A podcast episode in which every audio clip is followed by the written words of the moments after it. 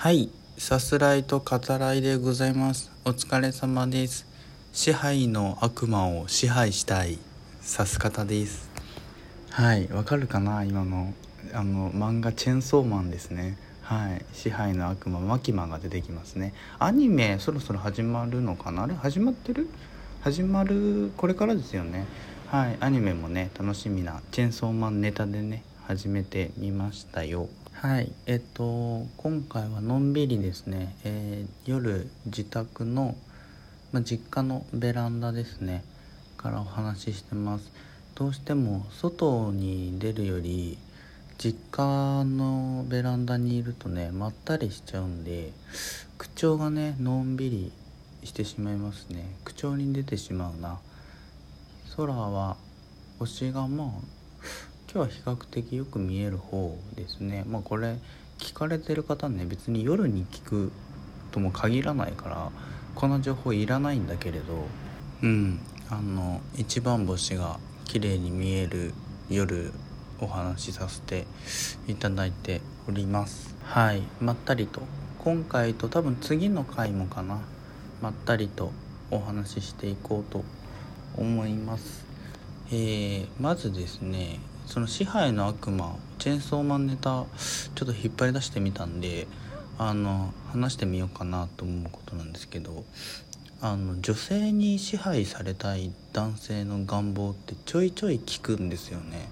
僕あれねよく分かんなくてっていう話をします。支配されたいって聞くのはさ何て言うのかなこう、まあ、尻に敷かれたいみたいなのにちょっと近いのかなって思うんですよね。実際あの身動きというかなかなかね心まで束縛されて支配されてっていうのを望む人はいないだろうからひたすらねこう女性に尻に敷かれたいみたいなそういう願望なのかないいようにされたいみたいなねあの手のひらの上で転がされたいみたいなそういう願望なんだろうなっていうふうに思うんですけど僕さっぱりわからんのですよね。説明？なんかね聞いててもあのあなるほどそういう感覚かって分かるようなことってあんまなくてなんかねうまいこと言語化されたその願望についてねちゃんと掘り下げた話っていうのを聞いてみたいんだけど、まあ、要はいいようにされたいってことなんだろうなとは思うけどでもね多分実際されたい人っていないだろうからその辺のバランスっていうかねどういうことなんだろうなってちょっと思ったりするんですよね。でもっと言えばいいようにされてる自分のままを認めてほしいっていうことだからつまり相手をいいようにしたいっていうことでもあるよねそれってねつまり女性にいいようにされたいっていうのは女性をいいようにしたいっていうまあエゴというかそういう願望なんだろうなっていうふうに思ってしまうわけですよ。うん、まあ何にしてもねあの結論は支配的なものはもうあのチェーンソーマンよろしくあの食べてしまえと食い散らかしてしまえっていうね。はい。それに限るっていう 話ですね。はい。まあそんなところでね。えっと今回はえっと漫画についてお話ししようかなと思います。最近読んだ漫画ですね、えー今回は2冊ちょっと取り上げてみます。では1冊目ですね。えー藤本つ樹さんの「ルックバック」というタイトルの漫画となります。藤本つ樹さんですが、えーまあ今ねタイトルにも出しましたけどチェーンソーマンですね、そして「ファイヤーパンチ」という漫画をこれまで書いてこられております、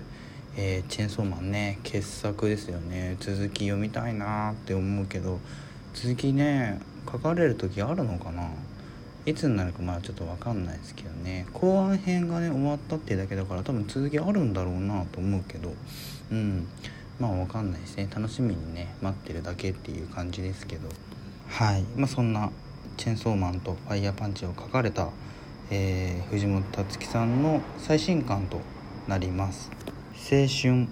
まあ漫画家漫画って言っていいのかな。漫画家を志す、えー女の子2人のお話ですね。主人公の藤野は、えー学校の学級新聞に4コマ漫画をずっと載せていて、えー、クラスメートから「絵がうまいね」ってねこう褒められるような、え、そして自分でもその才能をね、え、信じている。そんな女の子なんですけど、まあ、ある時、え京本という女の子がその一緒に学級新聞ね4コマ載せることになるんですね。まあ、藤野としては、え主人公ですね面白くないんだけれど、まあ、一緒にやることになると。でひょんなことから、え2人は出会うんですけどまあ、京本っていうのは引きこもっている女の子なんですね。で、えー、最初は面白くないんだけど京本が、えー、自分のことを慕ってるっていうことを知ってから、まあ、京本をアシスタントにして、えー、2人で共同作品を書いて、えー、漫画家を目指すと。そしてまあ連載というか、まあ、読み切り最初は読み切りなんですけど漫画雑誌にえー、自分たちの描いた漫画が載るようになってっていうそんなお話となってますね。最初はその藤野は京本の画力ですね、えー、自分よりもまあ明らかに優れていると。そう痛感させられた藤野っていうのはまあその自意識から京本をまあ面白くないとライバル視してるんだけど、えー、慕ってくれていると。分かった瞬間自分のねやってきたことっていうのがこう認められたような気がして、まあ、すごくね嬉しいっていうその嬉しさを表す、えー、一枚絵のね、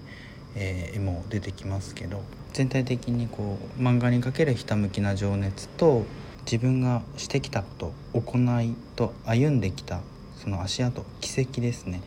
その正しさをその正しさについて、えー、描かれている漫画じゃないかなと思います。正しさっていうのはつまりその正しいと言えることは本当にはないんじゃないか。何をもって正しいとするかっていうことですね。自分がしてきたことをまあ信じる以外正しいと言えることはないんじゃないか。そんな風にね読者に思わせるような、うん、そんな漫画じゃないかなと思ってます。チェンソーマンとねファイヤーパンチ今まで書かれた、えー、藤本達樹さんなんですけど、えー、今回の「ルックバックは」えー、タッチ自体はチェンソーマンに近いものがありますね。えー、ファイヤーパンチもそうでしたけど、まあ、映画が大好きなんだろうなっていうのはこう読んでると分かりますよね。あの小回りだとか、えー、一つ一つの仕草ですね。仕草を細かく割って、えー、書いていったり、うん、セリフも、えー、少ない場面が結構ねちょいちょい散見されたりしてその要するに仕草だけを見せるっていう、うん、その映画的なとも言っていいような、うん、見せ方がえー、多く見られますね。ファイヤーパンチではねあの「モロマッドマックスやないかい」っていうねあの読んでて思わず笑ってしまうようなところもありましたけどね。はい。で今回の「ルックバック」なんですけどまあ青春感っていうのもあるし、まあ、みずみずしさっていうのもあるんですけど面白いなと思うのは、えー、構造ですね。もしかしたらあったかもしれないという「if」「if」のタイムリープが描かれますね。つまりまあ平行世界と言ってもいいと思うんですけど平行世界が連なって一つの世界になっているよっていうような、うん、そんな漫画ですね。そのギミックがまあそれ自体も面白いんだけれどある悲しい事件というものを通して描かれるっていうところに切なさ、えー、ルックバックにおけるまあ切なさですね。がありますね。今後のね作品が大注目な作家さんの一人であることには間違いないと思うのではい。ルックバック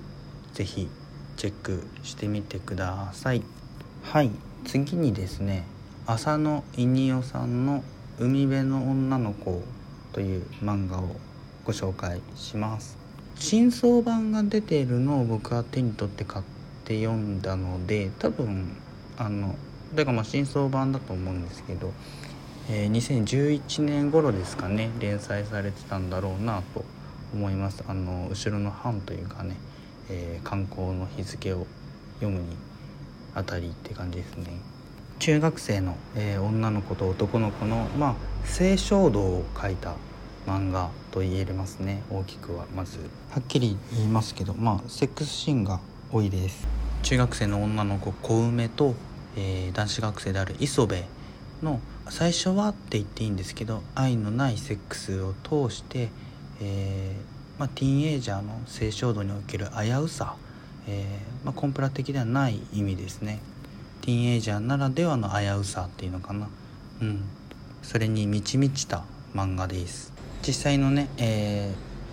ー、景色を写真に撮ってそれをトレースするようにね漫画にする浅野稲夫さん、えー、ならではの美麗なね、えー、絵がやはり今回も多くてですね。丁寧に、えー、繊細な登場人物たちの感情の動きっていうのをこううまく捉えていると思います。伝えたくても伝えられない思いであったり、まあ、これ僕個人の思い入れにもなれてしまうかもしれないですけど、えー、主人公の一人磯部の、えー、取ってしまうある行動それの小梅に降りかかる余韻ですね。それにはまあ胸締め付けられるものがあったということで今回はここまで。